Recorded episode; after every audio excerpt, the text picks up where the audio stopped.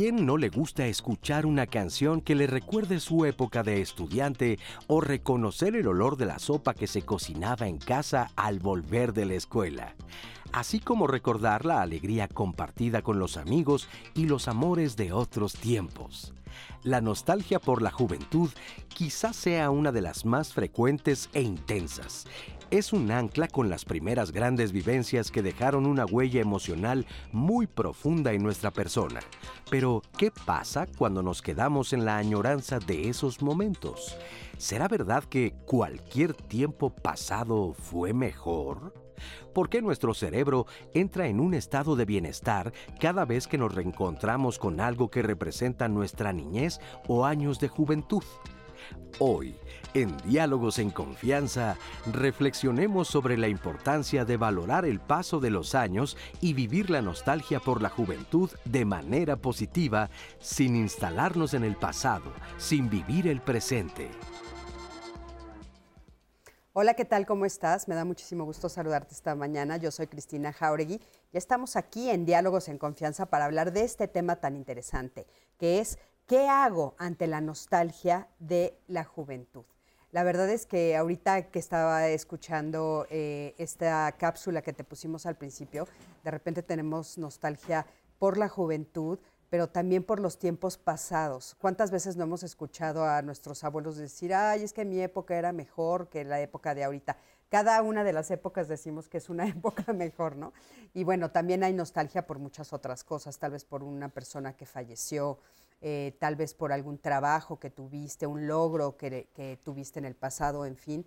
Y muchas veces nos quedamos estancados en esos momentos, nos quedamos estancados en el pasado y no avanzamos. O tal vez no nos damos cuenta de lo que hemos logrado porque solo vemos un punto, en, ahora sí que en el pasado.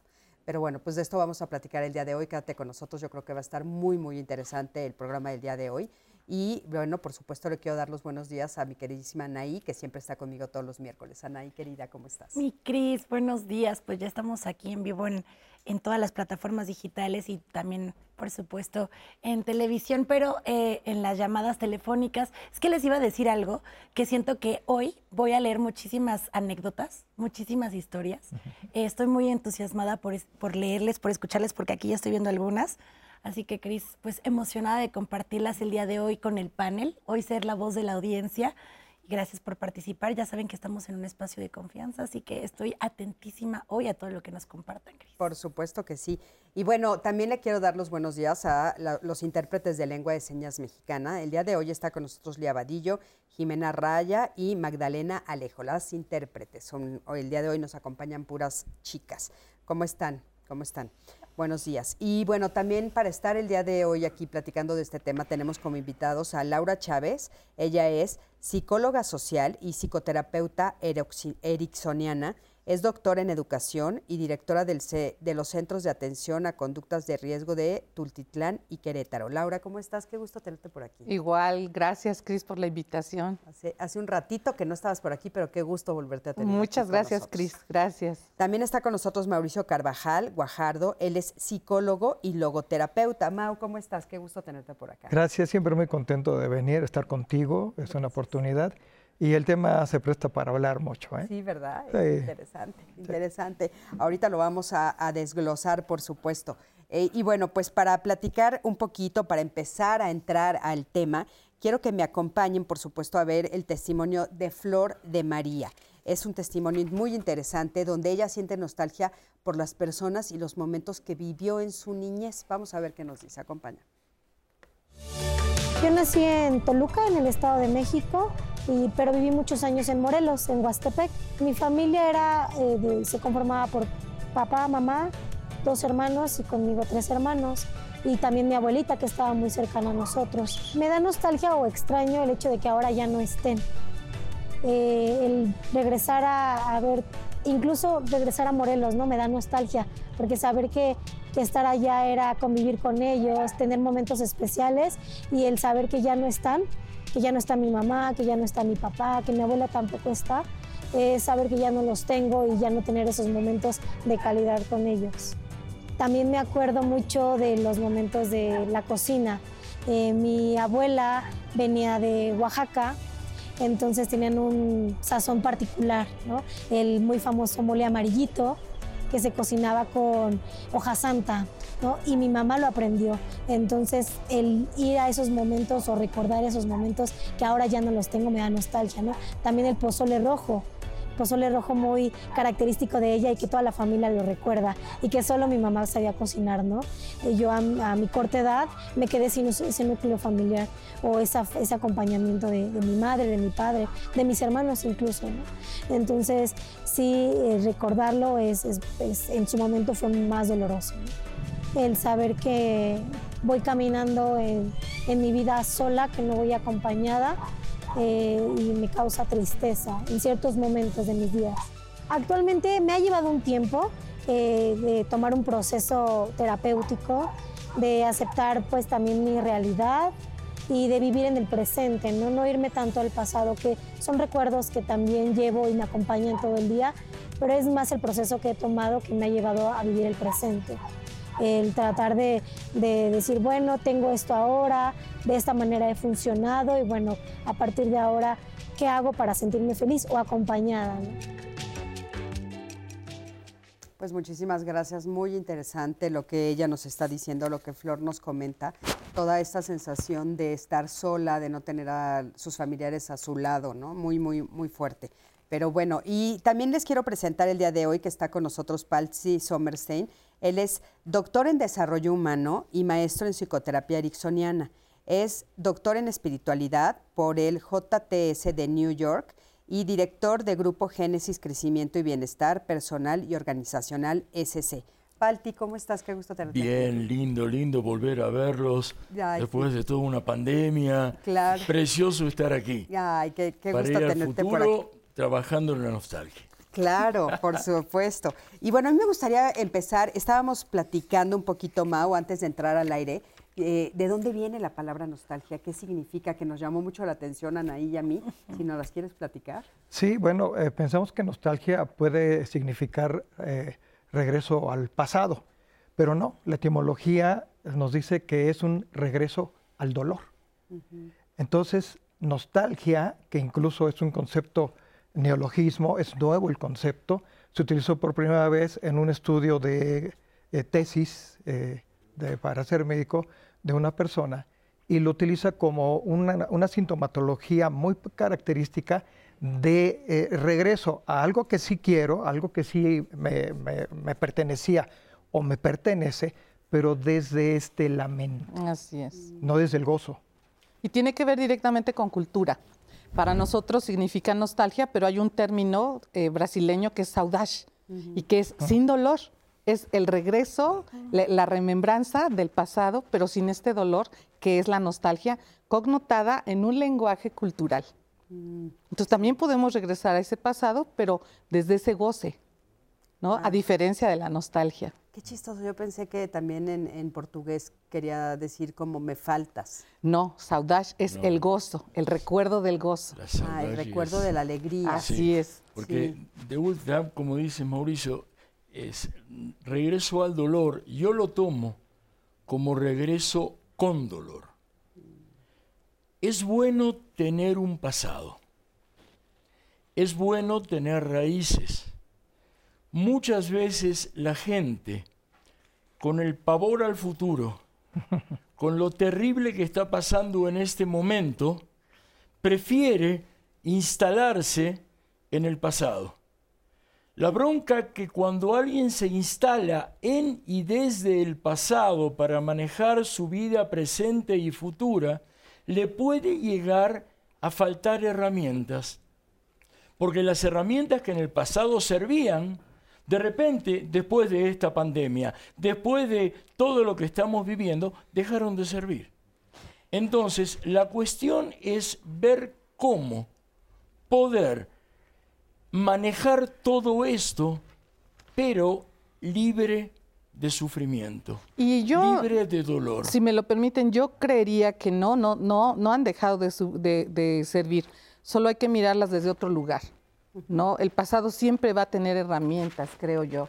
Y sí, el claro. pasado siempre va a ser el referente y el patrimonio, es decía muy bien Gus, ¿no? Hace un momento.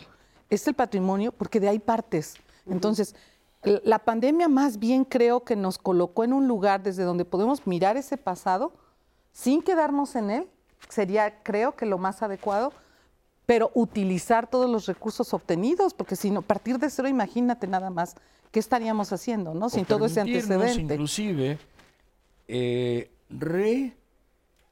reinterpretar. Esa es la, intención. Eh, en vez de quedarse anquilosada la persona, no, porque toda mi vida hicimos eso. Ok, bueno, ¿y ahora qué? No, pero toda mi vida hicimos eso. Muy bien. ¿Cuál era el significado de eso? ¿Para qué te servía eso? Y entonces ese valor tan importante que tú tienes, que tú tenías, ¿ya? Albert Einstein le, le gustaba decir que eh, a veces el sufrimiento es algo que ya ni modo. Es inevitable. ¿ya? Es inevitable. Pero resulta, pero ¿cómo tomamos eso? Es opcional. O sea, si decidimos, si la persona decide evitar engancharse en el sufrimiento, como que es inevitable, ¿qué es lo que pasó? Pero el sufrimiento es opcional. Claro, el sufrimiento, o sea, cómo, cómo lo enfrento es opcional. Ahora, eh, a mí me gustaría un poco, eh, el título del programa es este tema de la juventud, ¿no? Sí. O sea, la nostalgia por la juventud. Y a mí me gustaría que ustedes me explicaran por qué generación tras generación, como yo decía al principio, ah. decimos esa frase. Y no me voy a salir del paquete, decimos esa frase. Porque es una idealización. O sea, yo me, yo me descubro de repente diciéndole a mis hijos, no, no, la música de los ochentas. O sea, no hay más. La música. Pero, pero es una idealización porque. es una idealización. ¿Cuál es la juventud? La, la, chica de 25 es grande para el de 10. Entonces, eh, o el de 50 es grande para la de 30 o el de 80 es grande para el de 50. Entonces, ¿en qué momento somos viejos y jóvenes? Todo el tiempo, dependiendo la referencia. Y entonces eh, podemos, podemos sentirnos útiles o inútiles, eh, parte de merecedores para ser amados y reconocidos, dependiendo en qué contexto estemos moviéndonos y con qué personas estamos relacionándonos. Y eh, si consideramos solo la juventud como el elemento o el punto o la referencia o el estatus específico idealizado, estamos perdiéndonos una gran riqueza, porque todo lo demás tiene riqueza, nada más que está valorado eh, eh, socialmente de una manera sí, equivocada. Pero, un estigma. Eso, sí, sí, pero a ver, sí es una realidad. Ahorita todo está enfocado en la juventud, todo. lo que pasa es que es la vida productiva, Cris. Entonces, mientras más estimules toda esta vida productiva de consumo, de, producción y de consumo, evidentemente hay una consecuencia social y económica.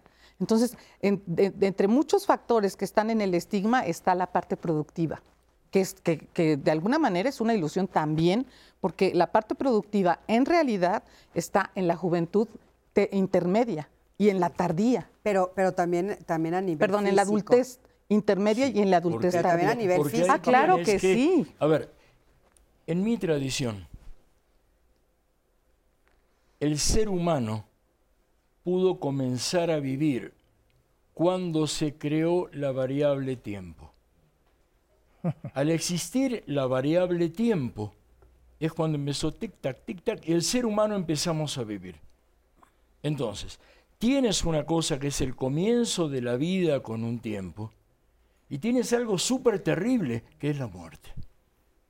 Entonces, cuando alguien me dice, es que yo añoro mi juventud, es porque tal vez ese alguien dice, bueno, pero yo en aquella época pensaba que tenía muchísimo más tiempo para seguir viva, para seguir vivo.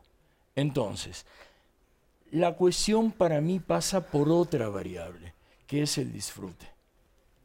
¿Alguien añora la juventud? Cuando siente que dejó de disfrutar. Alguien añora la juventud cuando siente que la capacidad de disfrute se le va anulando. Que se está muriendo. Que se está que muriendo. Se está acercando que a la tiene más tiempo cerca de la muerte. Aunque vimos con esta pandemia que muerte puede ser aquí, aquí, en donde venga, en esa línea de tiempo. ¿Sí? Ahora, si nosotros nos ponemos a ver en programación neurolingüística, eh, muchas veces yo le hago trabajar a la gente con el tiempo. ¿Me puedo parar? Si no Ya. estás amarrado, sí. No, creo que no, no estoy amorrado. Entonces, le digo a la gente de repente, muy bien, ¿y cómo pones tu línea de tiempo? Entonces la gente dice, ahí está mi línea de tiempo. ¿Cuál es el pasado? Ahí está el pasado. O ahí está el pasado. Muy bien. ¿Y cuál es el futuro? Ahí está el, futuro. ¿ya? ¿Y tú dónde te pones? Acá. Ok, y si te pones acá, entonces, ¿qué pasó con lo de atrás? ¿Lo ves? No, es cierto, no lo veo. Como que si de repente ahí está la línea de tiempo y nosotros viviendo esa línea de tiempo podemos ponernos a un costado de esa línea de tiempo para ver cómo capitalizamos lo del pasado. Pero cómo podemos, evitando ese sufrimiento que es opcional, ver el futuro, de repente tenemos todo un recorrido para ir y volver, para ir y volver, ¿qué es lo que realmente hacemos? Claro. Fíjate, eso, eso es muy interesante y claro, en un proceso terapéutico se lo puedes enseñar y está súper práctico. Gracias porque va a servir Y puede ser, muchísimo. puede ser didáctico también. Es Claro. didáctico, claro. Pero, pero eh, a mí lo que me gustaría saber es cómo hay personas que caen ahí. O sea, ¿qué, qué es lo que pasa con...? Pero aparte creo que también a nivel cultural nosotros aplaudimos un poco también conciencia. estas remembranzas del pasado, estas nostalgias, este no hay conciencia de estar vivos. Eso es lo que está pasando. Y- ¡Auch! Y se vuelve una paradoja. Si yo preguntara a todo el mundo eh, quién se quiere morir, tal vez eh, nadie levantaría la mano o nadie diría quiero morirme. Asumimos que queremos vivir. La siguiente pregunta lógica sería, ¿para qué quieres la vida? Y ahí es donde nos atoramos. Porque no sabemos para qué queremos la vida. La única vida que ya supimos para qué la quisimos es la que está en el pasado, en la juventud o en la aparente juventud. Porque lo que está hacia adelante es azaroso. Entonces nos agarramos de concreciones, nos agarramos de realizaciones. Porque lo que está por, por hacerse, pues hay que intervenir, hay que estar. Y eso es lo que nos da miedo. Pero para pasado mañana o la semana entrante que esté platicando que estuve en el programa, puede decir, es que estuvo fantástico este día, ¿no? Porque ya forma parte del pasado que domino, en el cual me siento seguro. Pero como en ese ir y venir, como lo planteas, exactamente es donde está este temor.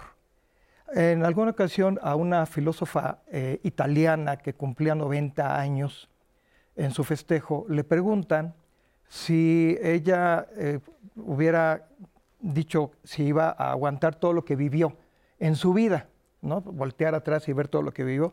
Y dice, no, si me lo hubieran narrado, todo lo que yo hubiera, eh, lo que iba a vivir, hubiera dicho que no podía. Volteo y veo que sí puedo. El descubrimiento en la vida, en el estar en la vida, es que sí vamos pudiendo, como sea, a tumbos y, y, este, y cayéndonos y levantándonos. Y sí vamos pudiendo, sacando adelante lo que tenemos que sacar adelante, pero con el azar hacia adelante y con la certeza hacia atrás. Por eso pensamos que el tiempo pasado, que incluye la juventud, fue mejor. A- a mí Neurológicamente estamos organizados de esta manera como lo acaba de describir Gus. El lóbulo frontal lo que hace es remembrar todo el tiempo y a partir de ahí es que basa- eh, se basa para poder interpretar la realidad a través de todo el referente. Entonces, neurológicamente esa es la, la- la conexión que hay en redes, mirar al pasado para poder interpretar la vida. El presente es poco interpretable por el cerebro. Claro, Sí. eso lo entiendo muy bien, pero fíjate, por ejemplo, ¿por qué hay personas que se quedan en un solo logro del pasado? Por ejemplo, hay personas que se presentan hoy en día con un logro que, que tuvieron en los ochentas. Por ejemplo, ahorita nos dices por qué sucede, pero quiero que me acompañen a escuchar lo que están diciendo en las redes. Vamos a ver, Anaí, querida, ¿qué están diciendo? en Les dije que iba a haber muchos comentarios, lo advertí. Eh, Carla Segundo dice, qué gran tema, mi papá ya mayor siempre recordaba sus años de, de deportista cuando era joven. Por la diabetes le, cortaran- le cortaron ambas piernas y nos dice que lo mejor de su vida fue su juventud deportiva. Aquí uno, ODTHP, recordar te hace volver al pasado y hay que aprender a mirarlo con amor y agradecimiento, así como a perdonar y dejar ir lo que nos ha lastimado. Ilse Mejía dice, cuando mi hermana y yo visitamos a nuestros padres, les da una nostalgia tremenda de cuando vivíamos juntos como familia. Mi mamá sufrió mucho cuando nos independizamos y más de una vez la hemos cachado viendo fotos de cuando éramos niñas y niños y cuando nos tenía en brazos mi mamá. Sergio Saldaña eh, nos felicita por el programa y dice, yo añoro mi niñez y juventud en las vecindades de la colonia Guerrero. Eh, Connie Connie dice, tengo mucha nostalgia de mis 20 años. Ahora tengo 40 y no sé dónde sale la gente de mi edad para hacer nuevas amistades. A mis 20 años hacía amigas de cualquier lado. Ahora no encuentro gente de mi edad que acaso fueron a vivir a otro planeta. ¿Qué está pasando? Yo veo pura gente de 20 y no a este de mi edad saliendo. Connie Connie, así como tú estás sintiendo esta añoranza de tus 20 años, mucha gente de la audiencia cuando vio este anunciado este programa también nos comentó sobre qué sentía añoranza y qué les generaba añoranza. Por favor, vamos a ver esta cápsula para que ustedes escuchen lo que dice la audiencia y regresamos ahorita para seguir comentándola. Al preguntar en nuestras redes sociales, ¿has sentido nostalgia por algo? Estos fueron algunos comentarios que recibimos. Sara Alelí García Silva. Sí, tengo 37 años y siento nostalgia por mi niñez. Julieta López. La lluvia. Cuando esto sucedía, recuerdo que eran los únicos momentos que mi madre nos prestaba atención y nos llevaba la leche a la cama. Blanca Estela Guerra Franco. Sí, al recordar mi juventud. Mapi Can. Sí, por la corta infancia en que conviví con mi mamá, se fue cuando tenía 13 años y me quedé sola. Angie FS. Sí, por el tiempo que pasó y no hice cosas. Edgar Damián. Aunque vivo un divorcio complicado, no dejo de sentir mucha nostalgia por los buenos momentos que como familia pasamos. A final de cuentas, mi ex es la madre de mi hija y por ello me siento muy agradecido. April P. Por mí misma, recordándome en momentos realmente felices. Arlet BRL. Cuando paso por mi primaria y secundaria, suspiro y me da nostalgia. Fui muy feliz. Eric TQ. Casi cualquier cosa detona mi nostalgia. Un aroma, un sonido, un sabor. En general, la nostalgia es una emoción compleja y subjetiva que puede variar de persona en persona. Es importante cómo me afecta la nostalgia y reconocer cuándo puede estar interfiriendo con mi capacidad para disfrutar el momento presente. Fíjense qué interesante todas las cosas que dijeron Palti. Sí, eh, más que nostalgia lo llamaría ejercitación de la memoria. A ver, Tulving trabajó muchísimo con memoria. Para Tulving memoria es como una sombrilla, que adentro de esa sombrilla hay un montón de sistemas de adquisición, de cómo alguien se hace de algo, de un hábito, de un montón de cosas. Ahora, algo importantísimo es que para poder recordar algo, solo se puede recordar algo que ya existe. La memoria es algo que tiene que haber o la persona vivido, o escuchado, o que se lo contaron, o lo que venga. Eso es cómo trabaja la memoria. Entonces, cuando alguien quiere ejercitar esa memoria, también lo puede hacer. Claro. Ahora, la ejercitación de la memoria y esto lo traigo, sé que tú siempre me decías, pues no te pongas con la solución antes, así que no voy con eso. Pero yo inventé una técnica para poder salir de esta cuestión, que luego te lo digo, que tiene que ver con la memoria. Pero básicamente es muy bien. Toda esta gente lo vivió, tuvo la fortuna de haberlo vivido, tuvo la fortuna de haberlo disfrutado, pues qué bueno esa sensación de ese momento, de lo que venga, ¿lo puedes llegar a revivir? No, ya no me acuerdo cómo. Muy bien, entonces te puedo enseñar, le podemos enseñar cómo volver a revivir. Porque la cuestión del pasado es fantástico. El asunto es cuando se quiere revivir, o sea, volver a vivir. ¿Cómo se hace para poder volver a vivir y poder poner un filtro sobre lo ya vivido? ¿Sí? Viene una vez una señora y me dice, doctor, quiero terminar con mi vida. La miro y le digo, ok, ¿te ayudo? ¿Me va a ayudar a matarme? Digo, de ninguna manera. Tú me dijiste que quieres terminar con tu vida. Entonces, ¿me permites terminar con esta vida que de ninguna manera aguantas? Permíteme ayudarte para ver que tú escojas qué es lo que sí te gusta y qué es lo que ya te dejó de gustar y prefieres dejar de tener. Entonces, en ese revivir, en esa ejercitación de la memoria, ahí es cuando entramos nosotros y este programa para poder ayudar a poner ese filtro. ¿Para qué? Para permitir una vida muchísimo mejor. Oye, Palti, y bueno, todos, pero por ejemplo, hay, hay varias cosas que nos dijeron. Eh, eh, ¿Qué pasa, por ejemplo, con esta nostalgia de, mi físico de la juventud, ¿no? Y el daño que está haciendo eso. Después, por ejemplo, también nostalgia dijeron... o es añoranza? A ver, ¿eh? Sí, nostalgia o añoranza. Ah, ahorita nos dices la diferencia. Después, por ejemplo, eh, por los muertos, ¿no? También por todas las personas.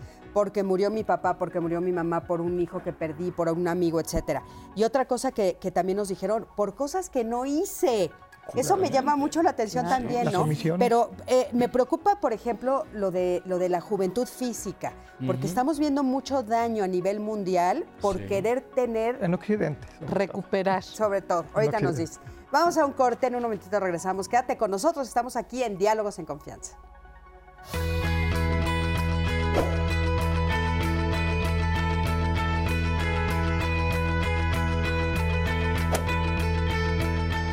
El valor de las cosas no está en el tiempo que duran, sino en la intensidad con que suceden. Por eso existen momentos inolvidables, cosas inexplicables y personas incomparables. Fernando Pessoa, poeta y filósofo portugués.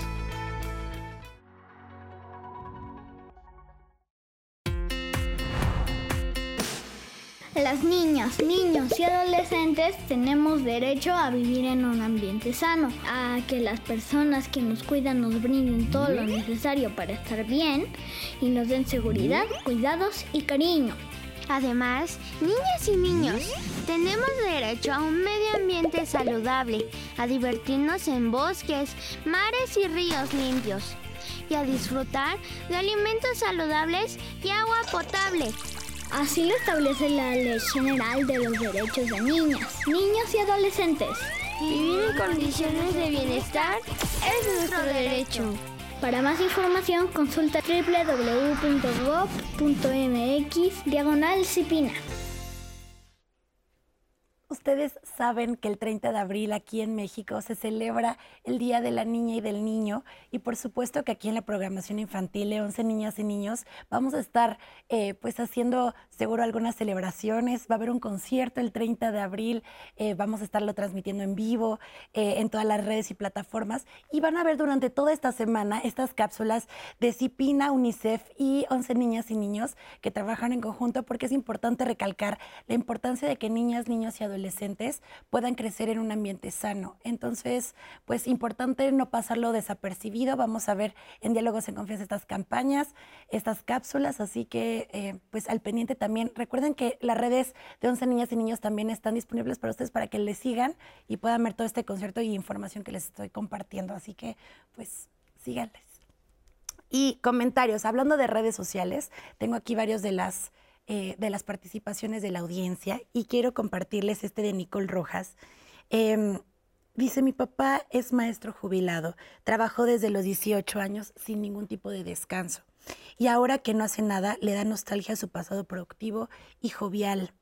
Angélica Hernández a través de YouTube dice, es inevitable sentir nostalgia de la juventud pasada. Sin embargo, hay que reponerse y mirar de frente la etapa en la que estamos para no arrepentirnos después de que no disfrutamos de este momento. Odette Hernández, así es, se está sobreestimando la juventud por encima de otras etapas de la vida. Por eso surgen cada vez más los famosos chaborrucos, y nos pone entre comillas esta palabra, porque estamos eh, exagerando con el tema de la juventud. Antonio Jiménez, hace 50 años que yo tengo 23 años. Acabo de cumplir 73 y disfruté plenamente todo lo que me ha pasado. Y Barrola Mari dice, por la nostalgia también se subestima la juventud con frases despectivas como, yo a tu edad, yo ya hacía esto.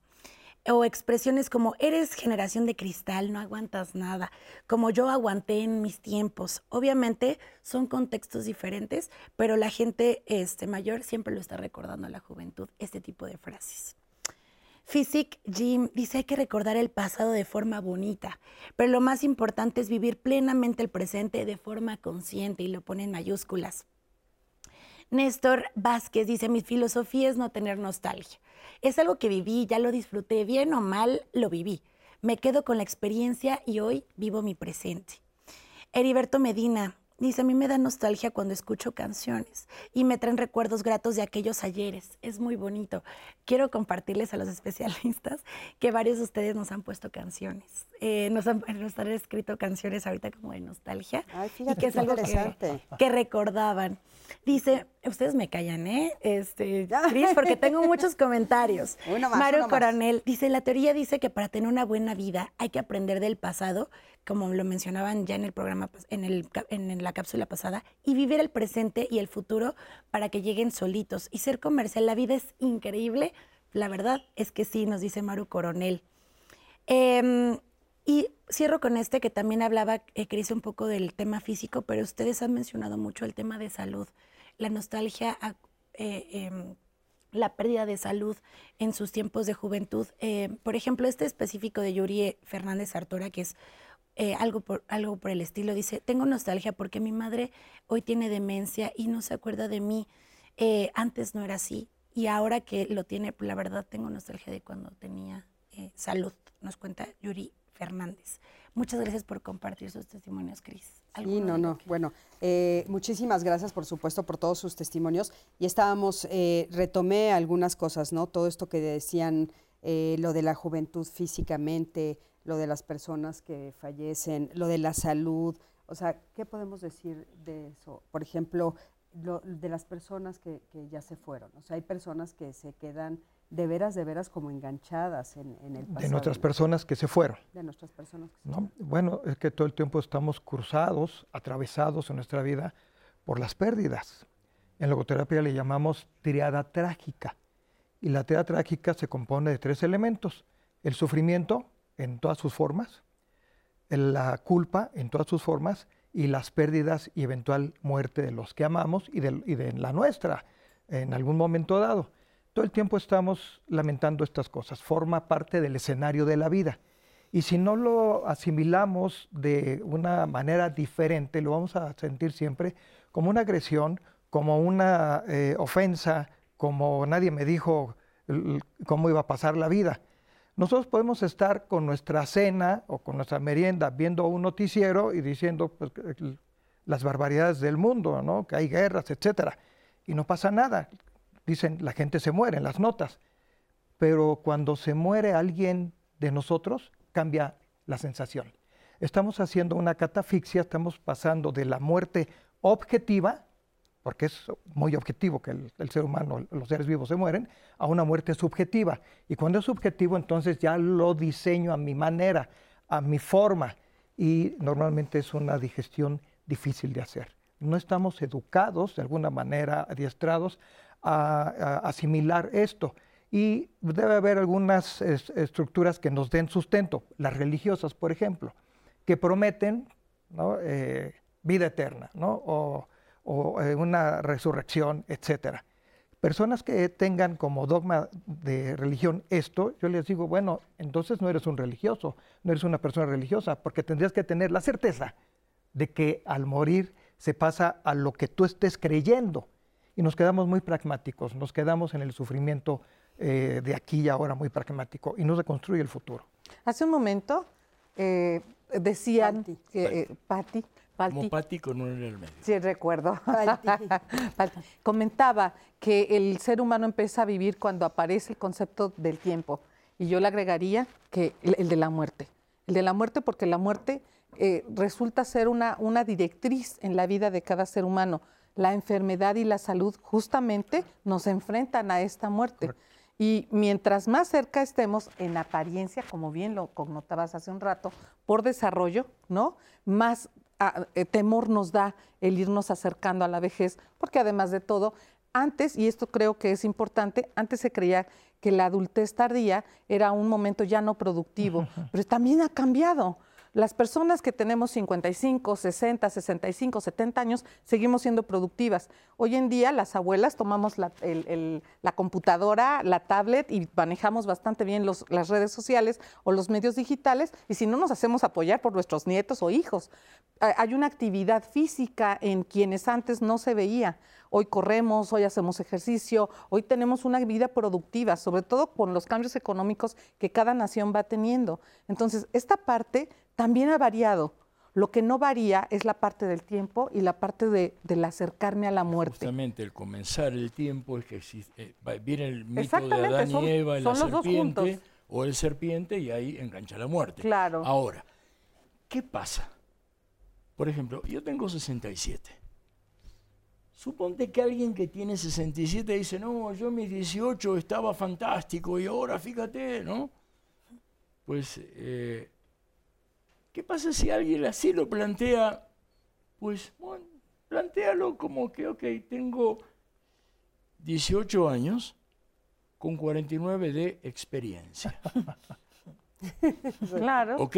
Como que de repente la vida empieza a ser esa experiencia tras experiencia, tras experiencia, tras experiencia. Eh,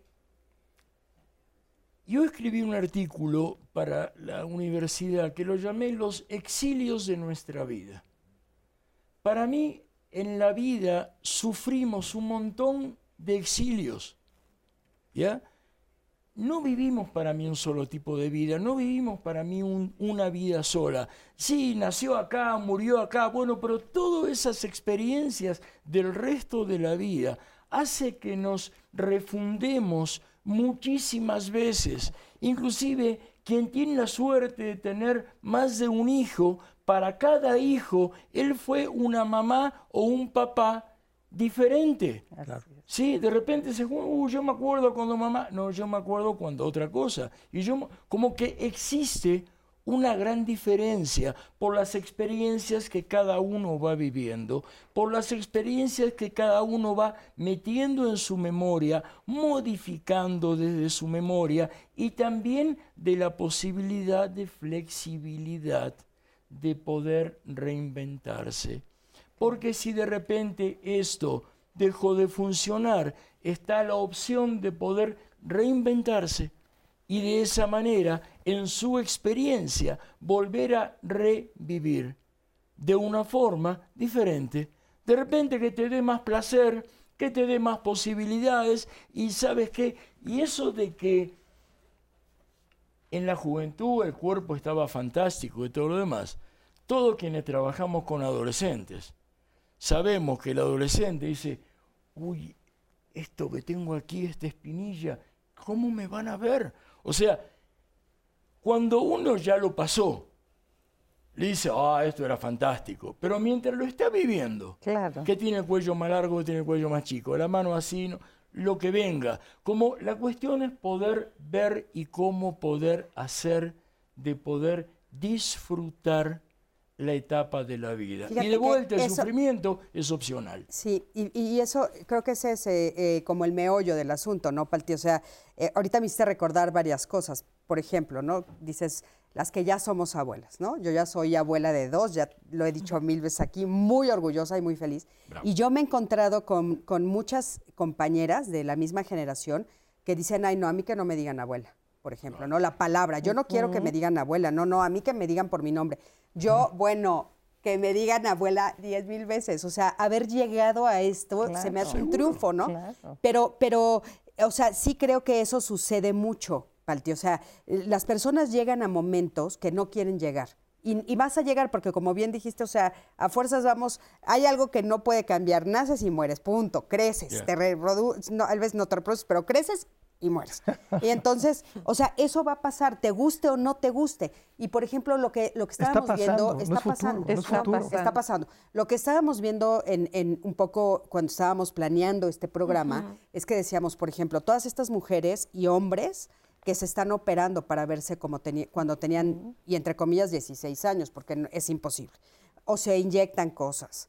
¿no? Para tratar de verse, o sea, es, es todo, toda esta querer ser lo de antes, no querer que pase el tiempo, querer quedarse en ese O- momento, o- o ¿no? con él tal vez nos afeitamos hoy a la mañana. ¿Para qué? Pues para lucir mejor en la cámara.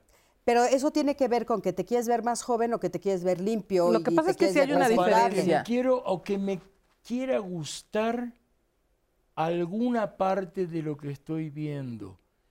Que yo, a ver, ¿qué es lo que puedo yo hacer reinventándome? ¿Sí? Una vez te conté que yo dije, yo a los 60 quiero ser doctor. Porque si no voy a ser uno más, qué sé yo. Para mí era poder diferenciarme y tener más posibilidades hacia el futuro. Dar sentido a la vida. ¿Ok? Porque de y, eso se eso, trata. y eso me llevó 90 horas de estudio por mes durante un montón de años. Pero bueno, es una experiencia que lo tuve que modificar de una forma u otra, otra para poder llegar a lograrlo. Pero de vuelta, nunca nadie hace nada que no quiera hacer. De vuelta, cámara, nunca nadie hace nada que no quiera hacer. Pero si alguien difiero. no quiere hacer algo, va a buscar de una forma u otra para decir, uy, ya no lo pude hacer. A ver, aquí difieren. A ver, A ver, La nostalgia ya es eh, la, la oposición. Pues Porque la para mí- nostalgia, pu- pues para mí yo tengo la opción pero eso es de para evitar ti. volver con dolor.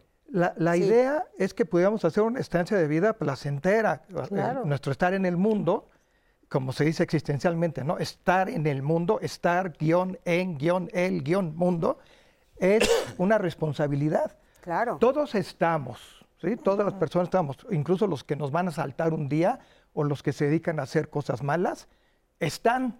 Y si yo preguntara, bueno, ¿hay diferencia entre esas personas y nosotros? Brincarían y dicen, claro que sí hay diferencia. ¿Cuál es la diferencia? Porque esta es la clave. La diferencia es la conciencia que se tiene de la existencia. Y cuando somos conscientes de la existencia, entonces sí vamos caminando el trayecto de vida que se le llama vejez, y podemos hacer un montón de cosas para eh, apuntalar esa vejez sin que añoremos como una pérdida la juventud. Exacto. ¿Sí? Porque si no, pareciera ser que el mensaje es, acepta tu vejez y hazte viejito porque vas a ser viejito sin que metas la mano, porque si metes la mano, entonces ya es patológico, ¿no? Es que aquí hay una parte, justamente la diferencia sería esto que, que salta ya de lo normal, Sí. de lo saludable, que es me quiero ver bien y me puedo ver bien haciendo ejercicio, o- o, eh, eh, rasurándome por la mañana, sí, pero hay una parte que es la que te lleva a un bucle de pasado del que no quieres salir, Exacto. del que no se quiere avanzar. Y cuando te estacionas ahí, pierdes la, la noción de conciencia del presente. Presente es sentir, percibir e intuir como parte del futuro, pero de ninguna manera es percibir, sentir como parte del pasado. O sea, claro que ahí y está aparte toda la no le- y, no le- y no abres paso a los que vienen ¿Te también. acuerdas, de No, la estás- película, estás, ¿te este, acuerdas de la película El Día de la Efectivamente. Marmota? Sí, Que era un bucle. ujú, sí, sí. ¿Qué lo hizo a esa persona salir del bucle? Primero, hacer el bien. Y luego, el amor, el cariño. ¿Ok? Pero, de mi punto de vista, eh, saben, yo soy nacido en Argentina y cómo saber si alguien que nació en Argentina es mentiroso o no, se dice de mi humilde punto de vista es mentiroso. Entonces, de mi punto de vista, ¿ya? Mucho tiene que ver con esa cuestión que en hebreo llamamos el tikkun olam, el mejoramiento del mundo. ¿Cómo hace la persona para salir de ese enorme enconchamiento? Primero, poder pensar en sí mismo con cariño y también en los demás con cariño. Claro. A ver, Y entonces hacer acciones concretas para mejorar el mundo. Porque esa acción concreta hace primero, nosotros sabemos que cuando alguien está en depresión profunda, lo primero que hace es estar en posición fetal, tenga la edad que tenga, en la cama. ¿Ok? Sabemos también que hay dos tipos de estrés, el estrés bueno y el estrés malo. El estrés bueno sí es necesario que se llama eustrés. Ese eustrés es lo que hace que la persona dé el primer paso para salir de la cama o de donde esté. Ahora, ¿para qué darlo?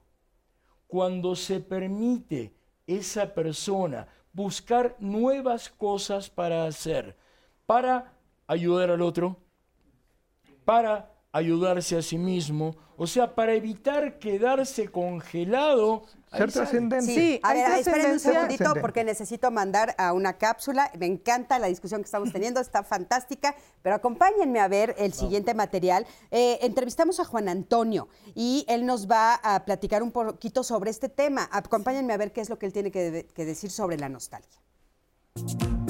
La nostalgia de la juventud tiene dos conceptos, uno que es nostalgia y el otro que es juventud, entonces hay que entenderlos por separado. Nostalgia en su etimología griega es conectar con el dolor o regreso al dolor. Y la juventud es la parte de la vida que se vive desde la infancia hasta la adultez o de la ado- adolescencia a la adultez. Entonces, si pensamos en una emoción, que la emoción es la nostalgia, tiene dos componentes, o positivos o negativos. Mis recuerdos pueden ser que me evoco hacia cosas que me sucedieron, que pueden ser muy bonitas, y otras que pueden ser muy malas porque todos pasamos por pérdidas. Se convierte en un problema percibido por el paciente cuando solamente está dándole vueltas a un solo tema. Es que yo cuando era joven hacía esto, hacía lo otro y hablas de las glorias pasadas. A veces ni siquiera se da cuenta. O sea, cuando llegan a la consulta por otra cosa completamente diferente, te das cuenta que esa persona puede tener depresión y que dentro de la depresión viene esa, nostalgia por la juventud. Esa nostalgia por la juventud entonces se va a conectar con cuando él era una persona a lo mejor económicamente socialmente también, psicológica, biológicamente es sano.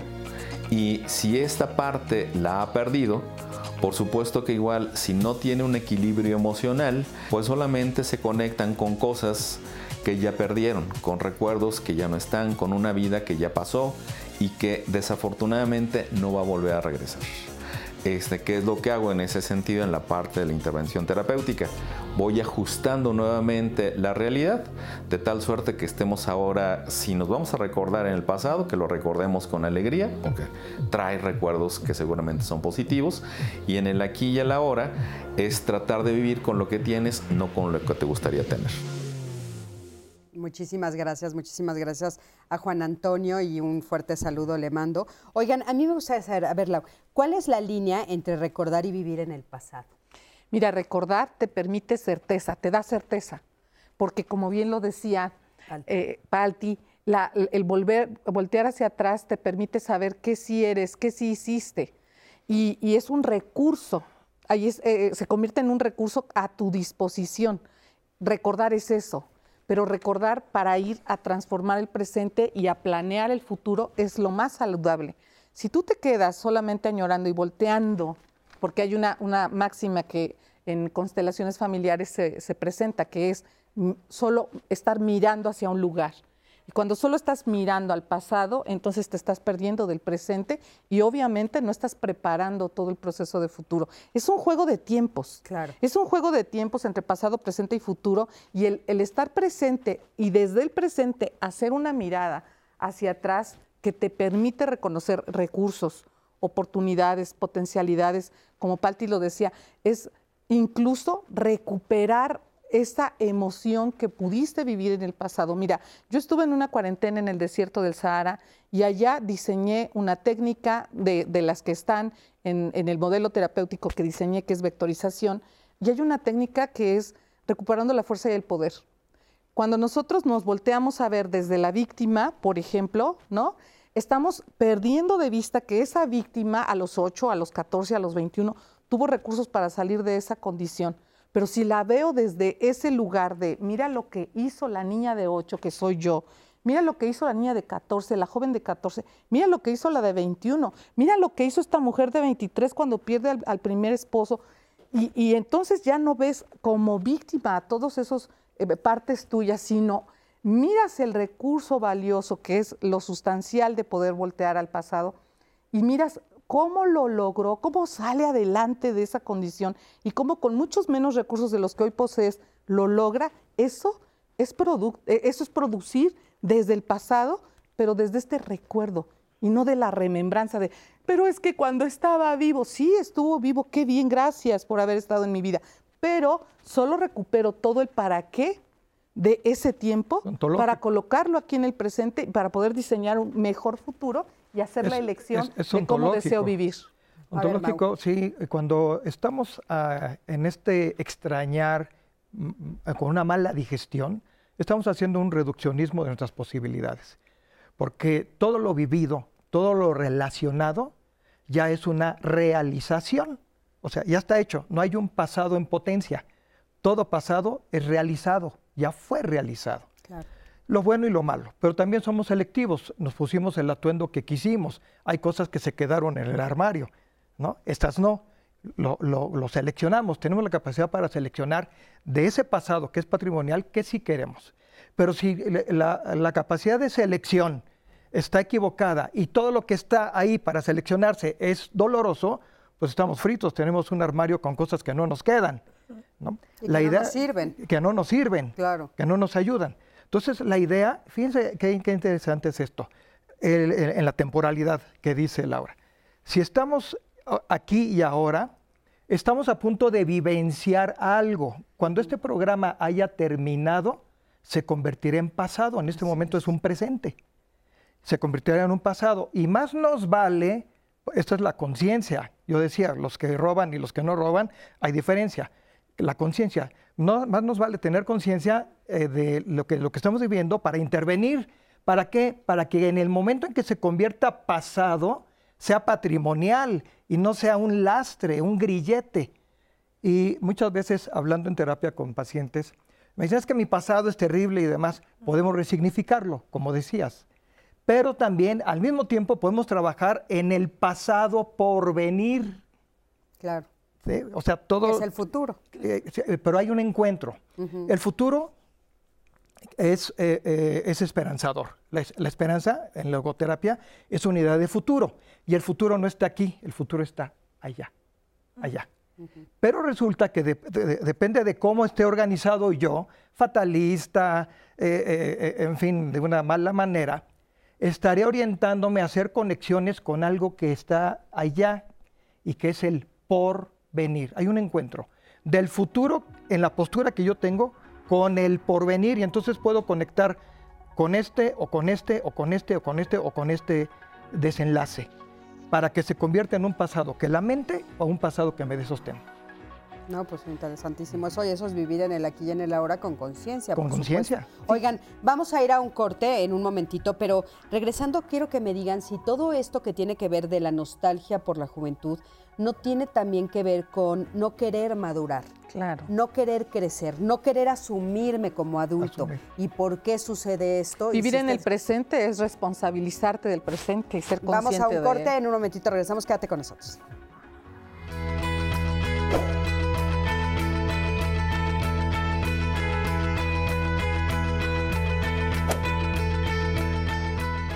El crepúsculo de la desaparición lo baña todo con la magia de la nostalgia. Milán Kundera, novelista y dramaturgo checo.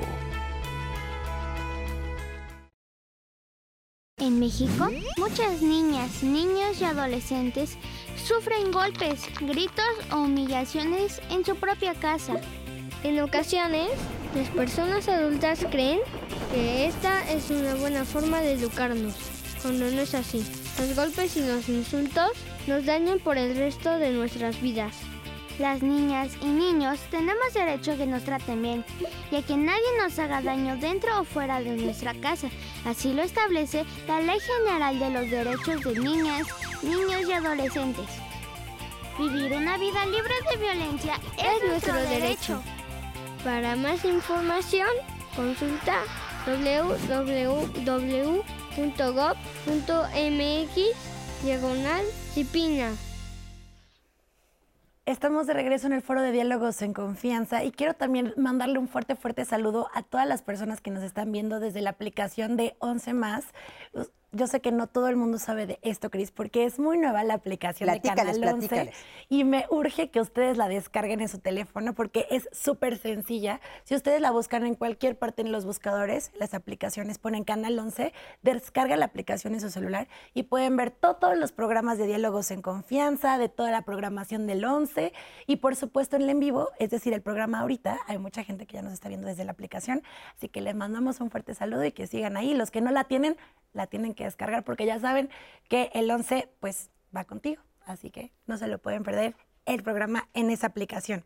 Quiero compartirles muchos de los comentarios que tenemos ahorita. Eh, ya le avisé a la producción y a los especialistas para que hagan sus anotaciones porque son muchas de sus testimonios. Ya estoy lista, aquí estoy lista. A ver, Juan Carlos, ponerme nostálgico solo me ancla al pasado y no me deja seguir, buscar más, crecer, arriesgarme ante lo desconocido. Ya me ha pasado.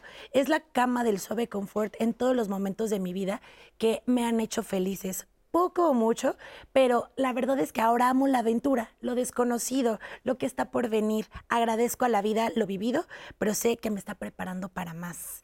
Rocío Torres, buenos días, qué hermoso programa, nos manda un fuerte abrazo a todos los especialistas. Agradezco a quienes nos ven, pero a mí lo que más me da nostalgia de mi vida son esos momentos vividos con mi padre, quien se fue casi casi hace cuatro años. Cris, seguimos con este, estos comentarios de gente que ya no está con nosotras, con nosotros. Eh, la edad me enseñó que sí pesa, y más cuando la familia se ha ido, otro de los comentarios similares. Yo estoy comenzando a sentir nostalgia, tengo 37, pero cuando escucho música de los 2000 me recuerda cuando era estudiante y me da ansias ser adulto. Sé si tenemos por ahí un testimonio muy similar que siente lo mismo, lo vamos a ver más al ratito. Eh, tiempos con mi mami, mi esposo, mis hijos, las ocurrencias de cuando mis hijos eran pequeños. Eh, obviamente el bailar eh, agradablemente la, música de los ochentas son cosas que me generan muchísima nostalgia. Lo que extraño de mi juventud, Mercedes Domínguez dice, es la buena salud, que no tenía que pagar las cuentas, el agua, la luz, la renta, las tarjetas de crédito. Yo extraño. Madurar, madurar es lo que les digo de la madurar. Eh, esta llamada que tenemos también de ustedes, eh, que nos compartió, ay, Micaela Hernández, que es un poco lo que mencionabas, Mauricio, hace un rato. Ella dice que Dice, yo no viví mi infancia, yo no tengo ningún recuerdo eh, positivo de mi infancia, porque trabajé desde pequeña, a los cinco años ya cuidaba a mis hermanos y hacer labores del hogar. Tampoco eh, viví mi adolescencia ni disfruté de una fiesta, así que no lo recuerdo eh, positivo. Y tú nos mencionabas de resignificar ese pasado, pero bueno, eso es lo que nos cuenta Micael Hernández. Rosalinda Ibarra dice, tengo nostalgia de cuando se podía jugar en las calles, había fiestas sin alcohol, podía caminar y sobre todo respeto hacia los demás. El señor Rubí dice, una persona que añora el tiempo pasado no puede vivir en el presente. La nostalgia es para gente compleja. No me cabe en la cabeza las personas que piensan que han llegado a cierta edad y dejan de servir. Hay que ver lo que podemos hacer y nos enfocamos en lo que ya no podemos hacer siempre. También sería importante dejar de compararnos con las demás personas. Y más comentarios como el que les leí hace rato de la luz, de pagar. Dice, sí, yo extraño cuando no tenía tantas responsabilidades. Yo, tengo... perdona, nada más súper rápido porque...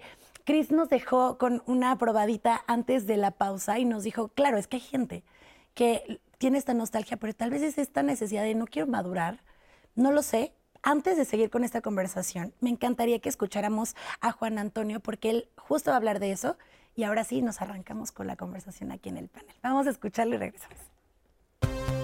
La adultez y la madurez a veces las utilizamos eh, como si fueran sinónimos, pero no lo son. La madurez es un proceso que generalmente se convierte en funcional y que te va dando cuenta como de una etapa biológica o evolutiva. Por ejemplo, hablamos de madurez motriz, cuando los niños saben hacer cosas en su psicomotricidad fina, hablamos de una madurez que puede ser sexual, cuando un adolescente eh, tiene la posibilidad ya de engendrar, hablamos de una eh, madurez psicológica, cuando una persona sabe identifica quién es, hablamos de una madurez social, cuando alguien en un comportamiento social sabe cómo comportarse. Eh, si bien la madurez es un proceso que nos puede llevar a la adultez, No son sinónimos, pero sí se pueden juntar en el sentido de que hay adultos que nunca van a madurar. Tengo un amigo, Oscar Sánchez, dice que los primeros 40 años de la infancia son los más complicados.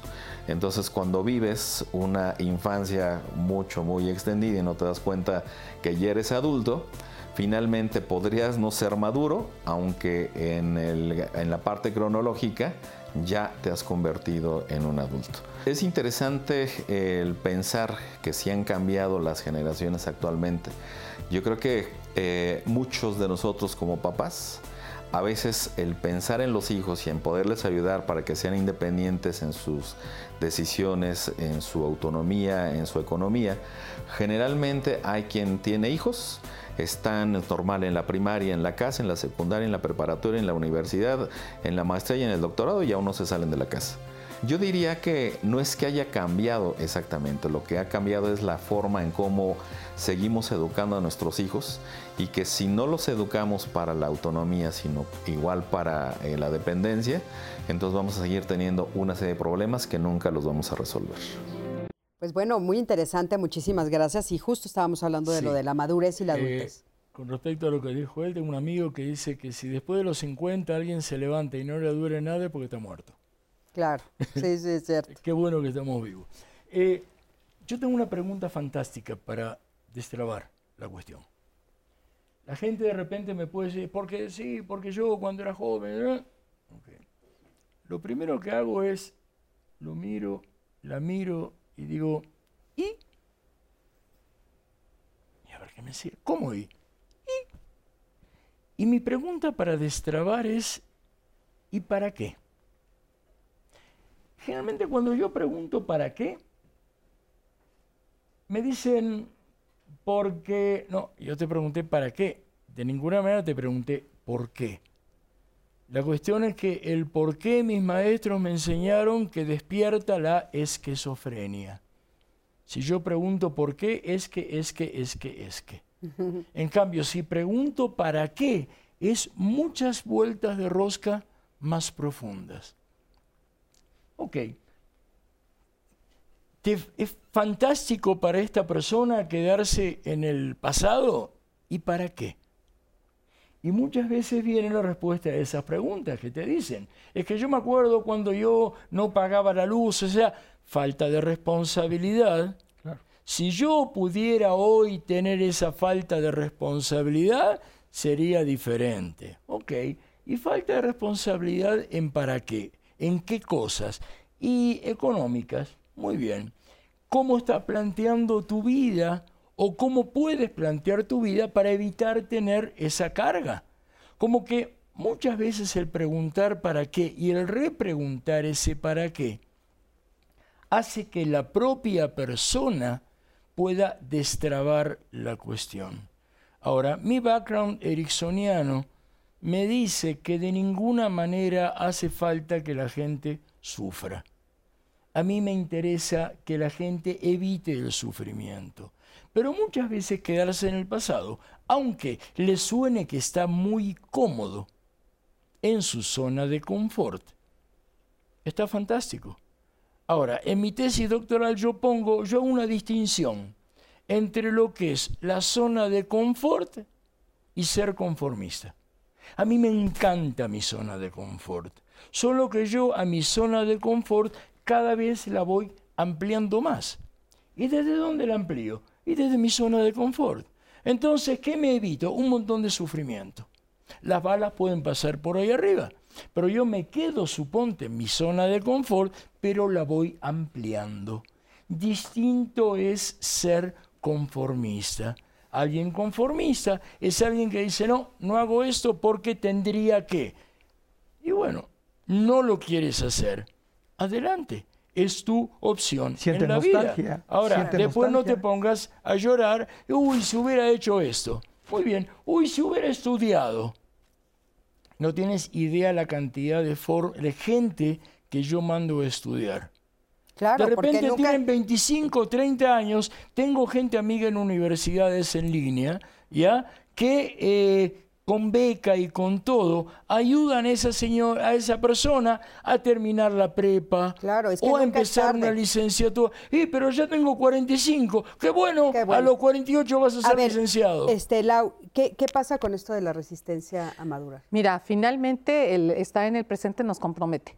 O sea, estar en el aquí y en el ahora es un compromiso y es un estado de conciencia. Hace un, un rato Gus mencionaba Mauricio. que, no, Mauricio nos mencionaba que se enfrenta uno a la vergüenza y a la culpa a través de lo que no se hizo. Cuando una persona no asume la responsabilidad del presente, lo que va a tener que asumir en, eh, a futuro, sí o sí, es esta culpa. El no haber ocupado ese eh, pedazo de tiempo por estar mirando el pasado. ¿Y cómo se hace? Mira, es un excelente bloqueo para la, para, para la conciencia del presente, no asumir la responsabilidad. Porque mientras me mantengo mirando el pasado, no asumo mi presente y tampoco me comprometo en él. Y tampoco soy productivo y tampoco hago nuevas cosas y demás. Es una excelente excusa. Mantenerse en el pasado es una vía para ausentarme del presente y entonces no asumir que lo que estoy haciendo en el presente también es válido, que en este presente también puedo encontrar placer y que soy el único que puede proveerme de buenos momentos. Y en una postura, en una postura así, que puede ser una postura fatalista, lo que esté por venir que no existe, existirá para mal. Y entonces reforzará la idea de que cuando yo tenía 18 Todo era o mejor. 25, ahí era exactamente como me lo recetaban. ¿no? Fíjate que hay un, hay un ritual maravilloso de los prehispánicos andinos. Soy psicóloga social y he estudiado muchísimo los, los pueblos étnicos, no solamente de México, sino de muchas otras partes del mundo. Hay un ritual maravilloso que es el que hacen los queros cuando se sientan frente a su misa. La misa andina son tres paños y el primero representa justamente lo que ya pasó y la parte que no ha pa- ha aparecido en la realidad, que se va a crear apenas. Y se crea a través de los dos siguientes paños, que es la dualidad y el cuaternario. Y el que se sienta ahí para hacer un trabajo con los tiempos, con lo que aparece o desaparece, con lo que saca del pasado, que de- eh, se, eh, re- se retiran cosas que ya dejaron de ser funcionales, como lo hablabas hace un rato, pero antes de retirarlas, las miran las miran para poder encontrar todo el significado que tiene y reintegrarlas en el presente para que puedan ser productivas en el futuro. Y cuando se sientan ahí, es un acto maravilloso, que es un acto de anulación, en donde solo están en el presente sin ninguna intención. Ellos le llaman la nada divina. Y la nada divina es no tener una expectativa del, futuro ni tampoco estar atorado en el pasado. Esa nada que permite que las acciones, quienes creemos en esto, que las acciones divinas, que las acciones sincrónicas hagan su trabajo. Esto que dices paños son, ¿qué quiere decir paños? Son paños, son telas, son Telas. tres telas. La primera es el universo, la segunda es la dualidad y la tercera es el cuaternario. Y la primera representa justamente lo que ya se fue y se vivió y la segunda es lo que va a aparecer en la realidad, que es mi creación. Ahora imagínate dedicar la vida, la vida entera, a eh, estar esperanzados o agarrados o sostenidos de allá, cuando todavía falta mucha vida, lo cual se vuelve una atrocidad porque todo lo que esté por venir se construya, todo lo que esté por, por vivirse, no tiene valor. Yo- Y se puede convertir en algo sin valor. Y yo les digo a, a mis pacientes, tengan mucho cuidado porque lo que todavía no existe, lo que están a punto de vivenciar hoy, mañana, pasado, cuando tenga que vivirse, si no lo hacen en este estado de conciencia, siendo responsables, la responsabilidad es la capacidad para responder. ¿sí? O sea, lo que me sucede, ¿cómo respondo frente a lo que me sucede? Claro, claro. Y si respondo de manera apropiada, hay maneras de saber responder apropiadamente. Entonces podré incorporar esa experiencia cuando se convierte en un pasado en algo que pueda seleccionar y que pueda ser estructurante, que me sirva para seguir impulsándome y no un lastre más de los que ya tengo cuando estoy en nostalgia. Las acciones del pasado nos dan certeza, Cris, si son bien ocupadas, si se convierten en un capital. ¿Cómo? ¿Cómo nos pueden dar certeza? Nos dan certeza porque nos dicen quiénes hemos sido y qué hemos podido lograr. Oye, ¿qué pasa, por ejemplo, cuando te- se cruza con el tema económico, que no lo hemos tocado? O sea, también cuántas personas hemos visto que están pensando en su triunfo económico o en, el- en la vida pasada que fue mejor porque había más dinero. Ahí también hay... hay Ahí hay un elemento. aprendizaje extraordinario, ¿estás de acuerdo? Ahí hay un capital que no se explota, por qué ocurrió, cómo ocurrió, para qué ocurrió mi presente en virtud de ese pasado. ¿Cuáles fueron las cosas que no tomé en cuenta? Se convierte en un capital en el sentido de que forma parte de la historia de la persona, de sus habilidades y cualidades. Recordemos que la economía no solamente depende del trabajo, sino de muchas otras cosas, de recursos, de, relaciones, ¿sí? de habilidades y capacidades, ¿sí? Y claro, la, economía se construye en otro lugar, no aquí, no en este presente. Entonces, económicamente hablando, el poder mirar lo que sí hice, cómo lo hice y qué no hice y qué no manejé, es un capital para enfrentar el, el presente y dar respuestas diferentes al pasado. Una de las preguntas que yo enfrento a la persona es, le pregunto, ok, ¿y a qué te estás enfrentando? ¿A qué te estás enfrentando? De ninguna manera le digo qué te hicieron. Si le pregunto qué te hicieron, lo meto en víctima. Porque a la víctima le hacen. En cambio, si yo le digo muy bien, ¿y a qué te estás enfrentando? Es que no me interesa el es. ¿A qué te estás enfrentando? Y a veces la gente se está enfrentando a cosas que le es difícil poder sobrellevarlas. Y ahí es cuando yo pido a la gente y le pregunto muy bien, ¿tú tienes red de contención confiable? Me miran como loco. Soy loco, pero me digan más loco, ¿no? Tú tienes una red, ¿cuál es tu red de contención confiable? ¿En quién puedes confiar? No, la verdad que nadie. Muy bien, ¿sabes qué? Yo sé de esta organización que de repente te puede ayudar, pero tú tienes que hacer tu parte. Y entonces de esa manera la gente, pudiendo saber a qué se está enfrentando, puede perfectamente ir modificando su realidad. Porque también al ver todo lo que pudo hacer en el pasado, pues qué bueno que lo hizo. Y de repente cometió un error o vino la pandemia o lo que sea. Ok, perfecto. ¿qué se te ocurre que puedes hacer diferente? ¿Ok? ¿Qué se te ocurre que puedes hacer diferente? O la conocida pregunta del milagro. ¿Ya? Suponte que tú quieres algo y el milagro ya pasó. A la mañana te levantas y el milagro ya sucedió.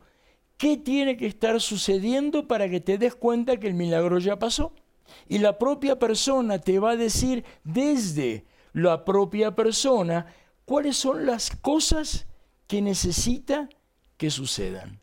Hay veces que eso lo puede hacer la propia persona. Hay veces que tiene que utilizar esa red de protección confiable. Hay veces que se tiene que poner a hacer cosas. Y es que hay, que hacerlas. Ponte a hacerlo el fin de semana. De hecho, hay que hacer La cuestión es muy bien, lo quieres lograr a ver cómo se hace para que sí lo puedas lograr. hay que moverse del lugar. pero, Pero, no solamente para, para, la realidad que quiero, porque incluso la realidad que quiero puede ser que no llegue nunca, ¿no? porque puede haber muchas variables para que eso no suceda. Pero sí puedo adaptarme y entonces desarrollar una emotividad acorde con esa adaptación en la realidad que me toca. No todos tenemos lo que hemos querido en la vida. Porque si alguien me lo dice, me está mintiendo. Valorar lo que sí tienes. Bueno, hay una, una digamos, un, un, ejercicio que yo hago con mis pacientes que le llamo el doble A existencial, doble A psicológico o doble A para resolver la vida. Y que de pronto lo recuerdan por el doble A de los alcohólicos anónimos. La primera A, para que puedas resolver tu vida de la manera emocional que puedas y que no necesariamente se resuelve como quieres, sino que te adaptes a ella, es actúa. Si para poder remediar y destensar tienes que ir, pues ve.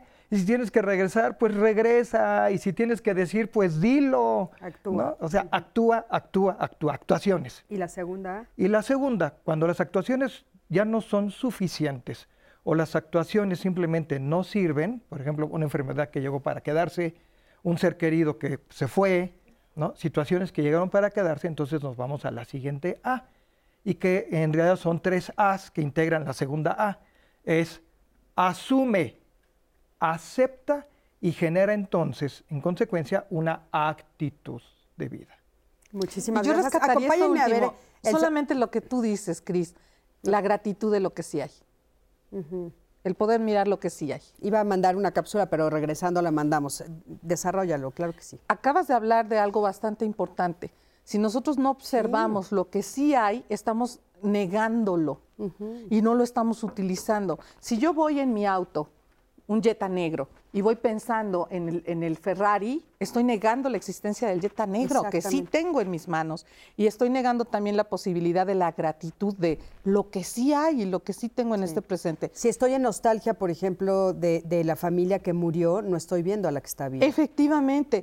Y si no estoy en presente, estoy a- eh, si, si estoy mirando el pasado, estoy anulando el presente. Y lo peor de todo, cuando creo un bucle de pasado, ¿qué creen? Ese pasado que a veces no es tan agradable, porque solo estamos hablando de la añoranza, pero están una serie de cuestiones que tampoco observamos cuando estamos añorando. Negamos todos los factores que tampoco eran tan agradables. Claro. Entonces, estamos Claro, expuestos a caer en el bucle y a traer esa condición de vida al presente, porque parte de la realidad es nuestra creación. Claro. Esto que decía Palte al principio, que sí me botó de la risa, pero tiene toda la razón. Se te olvida que tuviste acné. Claro. ¿no? Sí, y entonces se te O que eras olvidan un todas las cosas. Sí, ay, sin no, no. Y músculo. aparte, y aparte está la cuestión, un segundito por favor, de quedar en paz con uno mismo. Atrás de todo y en la médula de todo lo que estamos hablando está la persona, está el ser humano. Entonces, el ser humano para mí tiene una parte muy importante, que es la parte interna, la parte espiritual, el alma, como lo quieran llamar. Y muchas veces el trabajo que sí es importante hacer es el trabajo con adentro de uno mismo, para quedar en paz, para poder reinventar ese uno mismo y hasta poder conectarse con eso de la persona que se fue. Bueno, ¿qué de eso sí te gustó? ¿Qué de eso te gustaría quedarte? ¿Con qué de eso te gustaría ponerlo en tu mochila o en tu experiencia para tenerlo como herramienta y que cuando de repente suceda esa situación digas, oh, yo vengo de aquí? Y entonces me pongo ese traje, Es la capacidad me pongo esa cachucha y entonces va, me voy a la acción. Perfecto. Vamos a ir a un corte. En un momentito regresamos. Quédense con nosotros. Vamos a regresar para las conclusiones de este programa que ha estado fantástico. Quédate aquí con nosotros. Ya terminamos.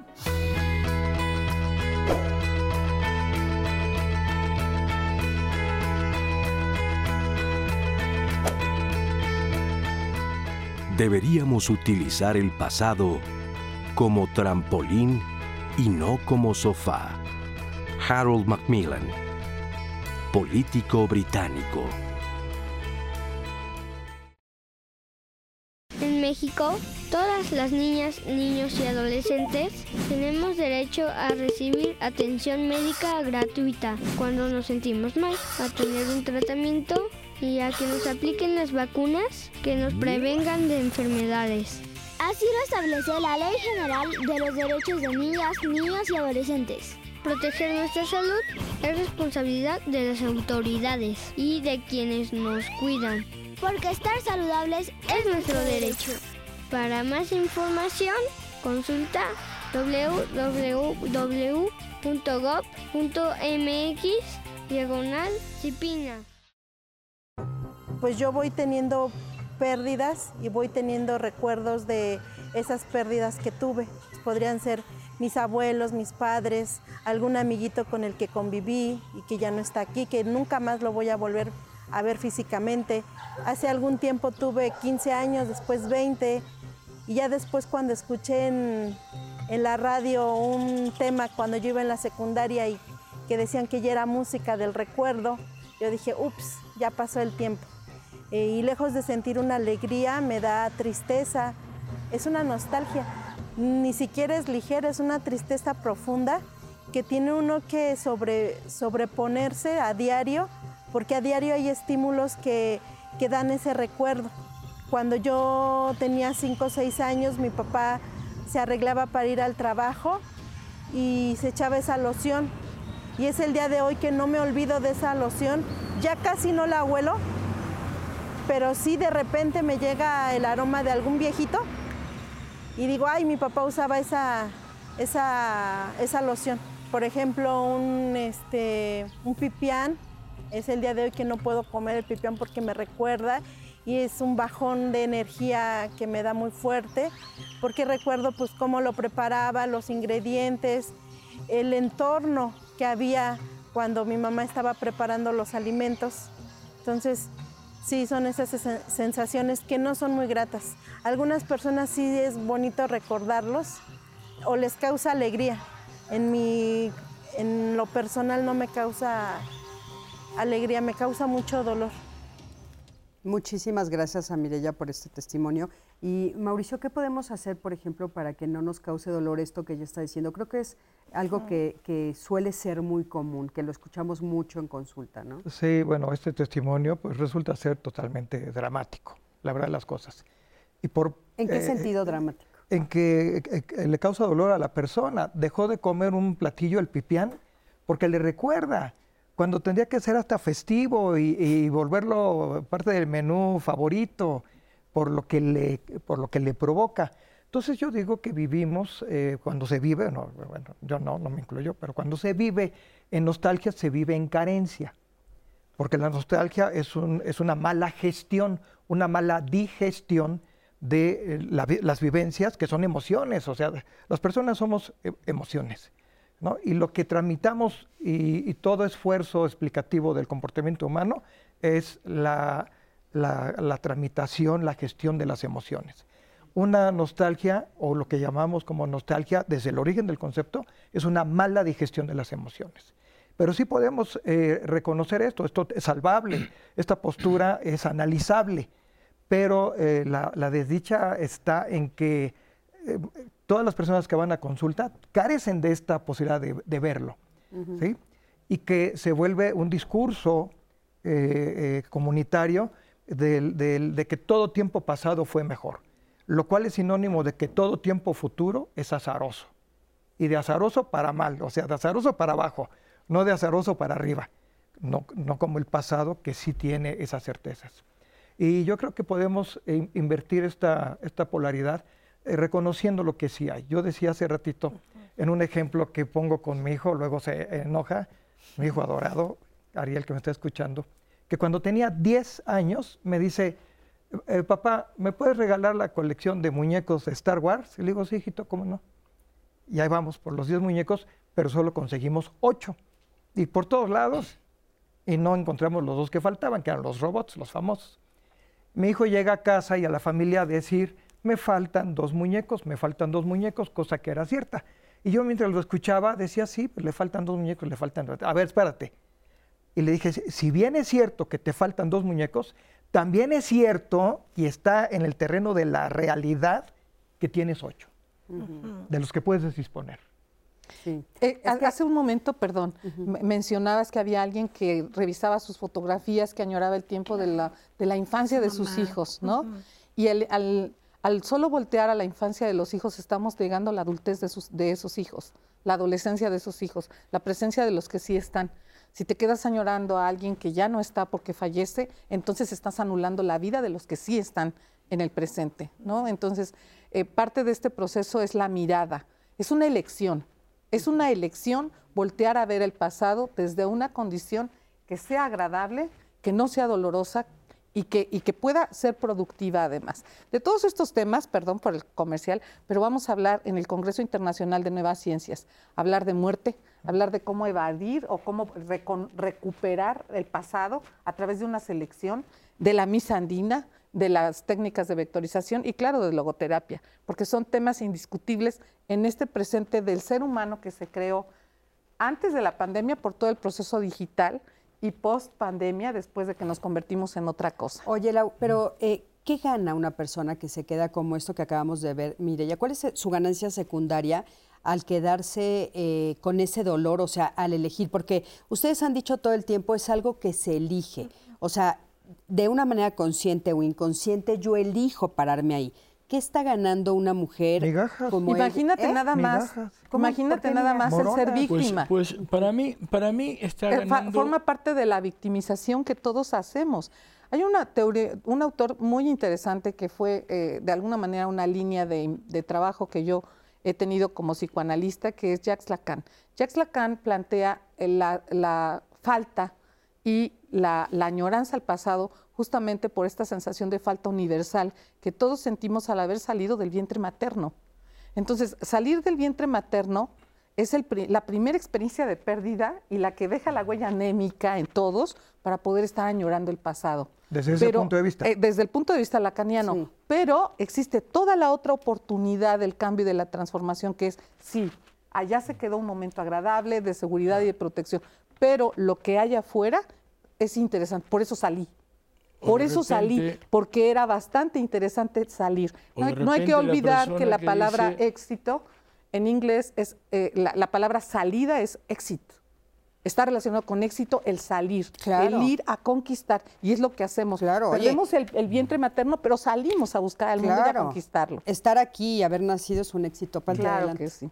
O de repente hay gente que dice, en esa época yo era tomada en cuenta, en esa época yo era tomado en cuenta, era necesitada, me necesitaban, ya para ir a la plaza, para esto, ahora ya ni se acuerdan de llamarme. También entonces tiene que ver con un proyecto de vida personal. Tiene Claro. que ver con cómo permitirse salir a buscar, bueno, este ya no te necesita. ¿Quieres sentirte necesitada? ¿Quieres sentirte necesitado? Ok, perfecto. O de repente hay gente que se queda diciendo, uy, qué bien que me sentía en ese momento de mi vida. Ujú, ¿Ya? ujú. Perfecto. ¿Y qué era lo que te gustaba en ese momento de la vida?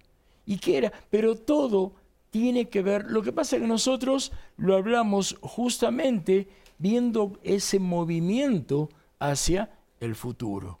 ¿Sí? Y yo te pedí, eh, si me dabas un par de lo que seas, ¿ya? Eh, si puedo platicar de una técnica que se me ocurrió Rapidito, mi que yo lo llamo la generación de la memoria futura. Para, porque muchas veces salir de esta bronca es poder permitirse generar una memoria futura. Primero, para generar una memoria tiene que estar en la cabeza. Que le haya pasado o que lo haya escuchado o lo que venga. Muy bien. ¿Qué de eso, de la memoria, de lo que pasaste, sí te gusta? Perfecto. ¿Ya escogiste lo que sí te gusta? Sí, muy bien. Para poder generar esa memoria futura, es importante que la persona pueda pensar, evaluar qué cosa en su futuro sí puede llegar a hacerlo. Sí tiene capacidad para poder hacerlo. Porque si alguien dice, yo voy a ser em, feliz cuando pueda correr como Flash Gordon, nunca lo vas a poder hacer. ¿Ya? Pero sí voy a poder ser feliz cuando pueda salir de la cama. Alguien que de repente está muy mal. Ah, bueno, ¿y qué te impide? Es que me hace falta alguien que me ayude para poder lo que sea. Entonces, algo que sí pueda llegar a hacer y que pueda ir desde el donde quiere estar. Ver viendo cuáles son los pasos para poder lograrlo. Claro. Y de claro. esa forma, step by step, paso a paso, va a ir generando nuevas memorias que se aplican a ese futuro. Claro, un poco también lo que tú decías, Mauricio, por Sí. supuesto. Eh, vamos a, acompáñenme a ver eh, esta siguiente cápsula de nuestra querida Silvia Cobian. Vamos a ver ella qué nos dice al respecto del tema del que estamos hablando el día de hoy.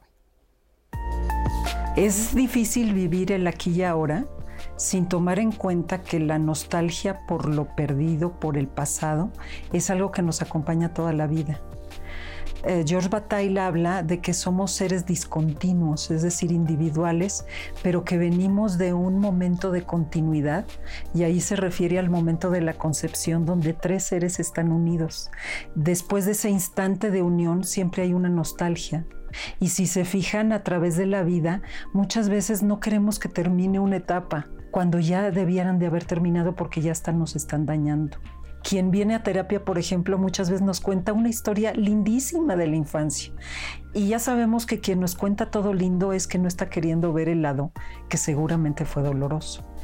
Entonces, esta discontinuidad este, a la que le tememos es, le tenemos que hacer frente y aprender a vivir la vida pudiendo cerrar estos ciclos. Un gran camino para, para enfrentar esto es afirmarlo todo, aceptar lo que sentimos, investigar por qué seguimos anclados a un evento, a una persona, a una relación y poder salir de ahí. Y para eso necesitamos ver el lado que nos duele. ¿sí? Y entonces ya poder recordar con nostalgia este, cualquier cosa, pero sin dolor, sin esa tristeza profunda, sino con el gusto de haber vivido lo que viví y que todo valió la pena. Por eso el sentimiento es tan importante, porque la experiencia interior es cómo me siento en este momento, respiro profundo y vivo este momento con la intensidad que tiene el momento y me dejo de ir para atrás o para adelante. Y si no lo puedo hacer es porque todavía tengo que conciliar cosas. Muchísimas gracias a Silvia Cobian y muy interesante esto que nos dice.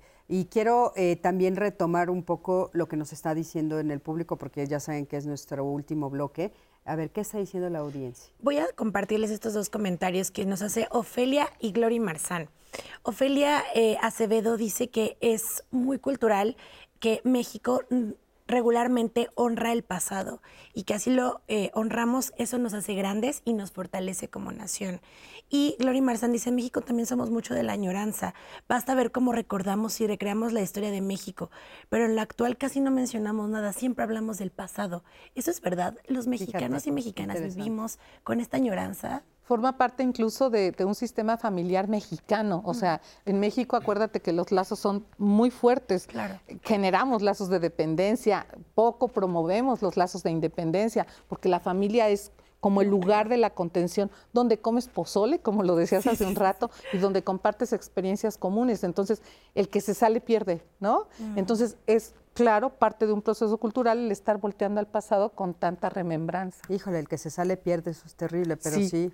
Es un, es un discurso, es una idea limitante que tendríamos que perder. Y yo aprovecho que me dan el micrófono para hablar también de cómo estamos perdiendo el presente a través de los medios digitales. Nada más como comentario al margen. Claro, no, este, bueno, esta utilización excesiva del teléfono, de no estar en el presente, sino anularnos a través del, dispositivo y no hacernos cargo de lo que estamos viviendo. Y además querer ser otros. Así, además. así es. Además querer ser otros. Porque el otro llámalo una persona, un individuo, un grupo o una nación, es mejor que nosotros. Claro. Ahora, hablando de esto que dice Anaí, y a mí me gustaría retomar un poquito más, porque hasta ahorita me cayó el 20 que sí es cierto. O sea, eh, México es un país que vive en la nostalgia del pasado. O sea, parece que, el, pasado fue mejor en el discurso, en la narrativa que se escucha en medios de comunicación, en el mismo gobierno. Se está hablando todo el tiempo del pasado. ¿No? de un pasado glorioso, de un pasado glorioso, pero, pero ¿qué pasa con eso a nivel individual para todos nosotros? Ese pasado glorioso, se, se, ahí está, y sí lo es, se, se, hace anquilosado porque ya lo que hay en el presente y lo que viene en el futuro, en la historia reciente, no es grato. ¿no? Que si la corrupción, que si traiciones, que si robaron, que si hicieron un montón de cosas. Al tiempo de que se oye de otras naciones que tienen un pasado glorioso y un presente glorioso y un futuro glorioso. Entonces, a, la hora de competir, no, eh, eh, denostamos lo que sí tenemos porque hay que hacer mucho trabajo. Y yo sí puedo hacer mi trabajo, pero si tú no lo haces y tú y tú y tú no lo haces, entonces ya para qué lo hago, ¿no? Y se pervierte la voluntad. La voluntad es un recurso humano. Y dos maneras de que se pervierta la, la voluntad es con voluntarismo, que es la misma distancia que me pides, ¿no? Que hay de, aquí para allá, la hay de allá para acá, ¿eh? es voluntarismo. O la apatía, o también llamado abulia, en donde, ¿para qué lo hago, no? Si para poder este, tener abdomen de cuadritos necesito hacer un chorro de cosas, entonces, ¿para qué, lo, ¿para qué lo hago? Ya no lo hago. Y se vence, se convierte en una actitud fatalista. Y vivimos en el fatalismo, pero todo el tiempo podemos ser muchas otras cosas. En este Y sentido, perdón, con la identidad. pero sí tenemos un presente glorioso. Perdón, yo- no Claro. solamente es el pasado Yo- yo soy mexicano En nuevo. México sí tenemos un presente glorioso. Sin duda. Tenemos un presente con niños con mucha capacidad, con jóvenes con mucha creatividad y con adultos que estamos promoviendo la actividad económica, somos propositivos y somos gestantes también. Entonces, tenemos un presente glorioso. Sí, sí lo tenemos, Pero, pero desgraciadamente, no, pero no culturalmente- como una retórica, sino Sí, como una te neta. entiendo ¿no? perfecto. No vamos al cine a ver películas mexicanas porque es mexicana, en la neta. Somos los primeros en hacer caso de esto. Podemos ser promotores. Yo, yo, yo tengo mucha, eh, soy muy ah, eh, promotor de la mexicanidad. Yo me siento muy mexicano. Y he tenido problemas con personas por este tema, ¿no? De que, Ay, no, no, no, si estamos a años luz de distancia de generar cosas y demás.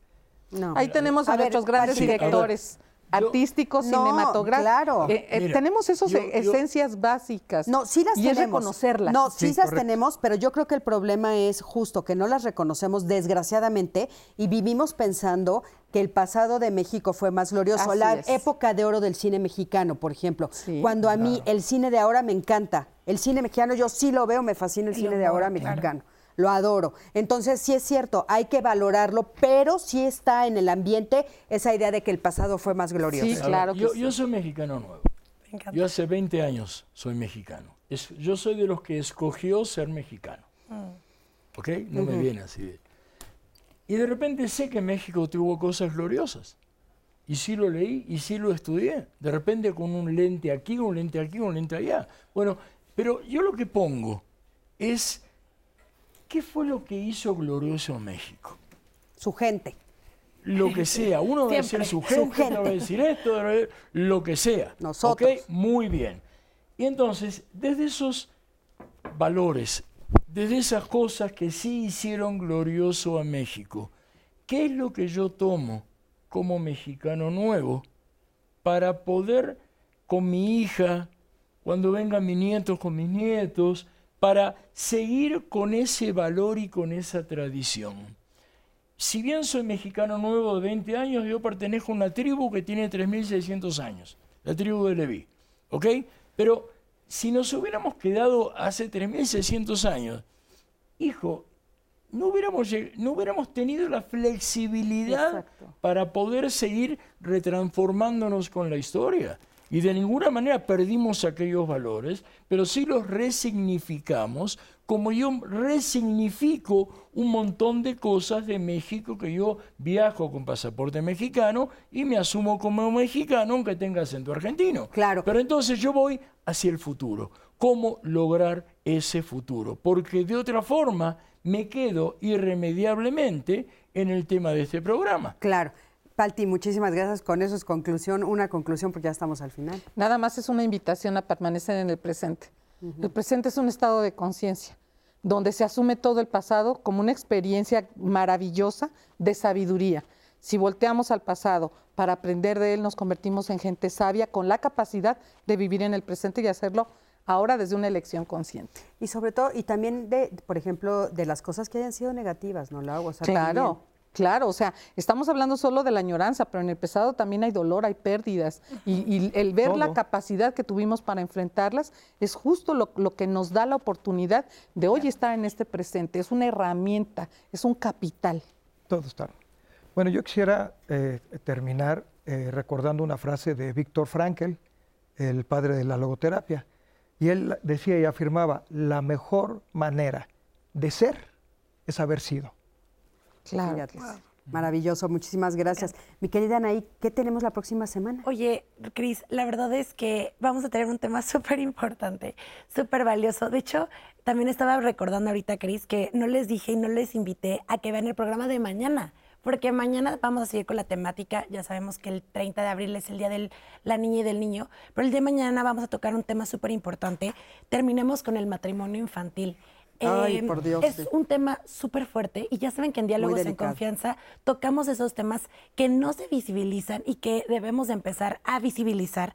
Quiero de- nada más darle este, este dato, Cris, que en el 2019 se reformó el Código Civil Federal para prohibir el matrimonio de menores de edad aquí en México y el, este año el Senado ya aprobó las reformas del Código Penal Federal para sancionar con cárcel el delito de cohabitación forzada en este grupo de la población. Buenísimo. Muchísimo de qué hablar de este tema. De verdad, muy esperemos grave. que se sumen a la conversación del día de mañana porque es eh, un tema que se tiene que hablar. Y eh, hablando de cosas que nos gustan a los mexicanos y mexicanas, por supuesto que es diálogos en confianza. Yo, y seguro que tú también, Cris, amamos nuestro trabajo.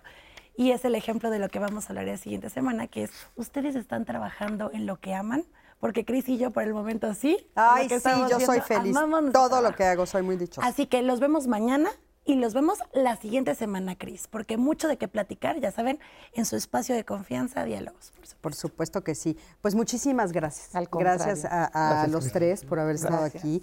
Fue un programa muy lindo, la verdad aprendimos muchísimo y yo creo que es muy importante todas y cada una de las cosas que ustedes nos recomendaron para poder ponerlas en práctica en la casa, para poder eh, empezar a cambiar eh, si tenemos alguna actitud que nos está atorando ahí en el pasado, alguna situación, todo lo que platicamos este, eh, creo que fue muy importante. Si no lo viste, por supuesto que ya sabes que lo puedes volver a ver. Siempre se quedan grabados todos nuestros programas en YouTube. Y no quiero que se vaya el programa sin decirte que es muy importante que nos lleves a todos lados contigo. El 11 va contigo a todos lados a través de esta aplicación nueva que tenemos que se llama 11 más. La puedes descargar en tus eh, celulares, en el celular inteligente, a través de donde están todo lo de las aplicaciones, puedes bajarla y entonces ahí puedes ver todos los programas que hemos tenido desde antes y todos los programas que se están transmitiendo en vivo. Es maravilloso, así es que por favor baja nuestra aplicación. Gracias a ti, que siempre estás del otro lado de la pantalla. Yo soy Cristina Jauregui y nos vemos aquí la próxima semana en Diálogos en Confianza. Hasta luego.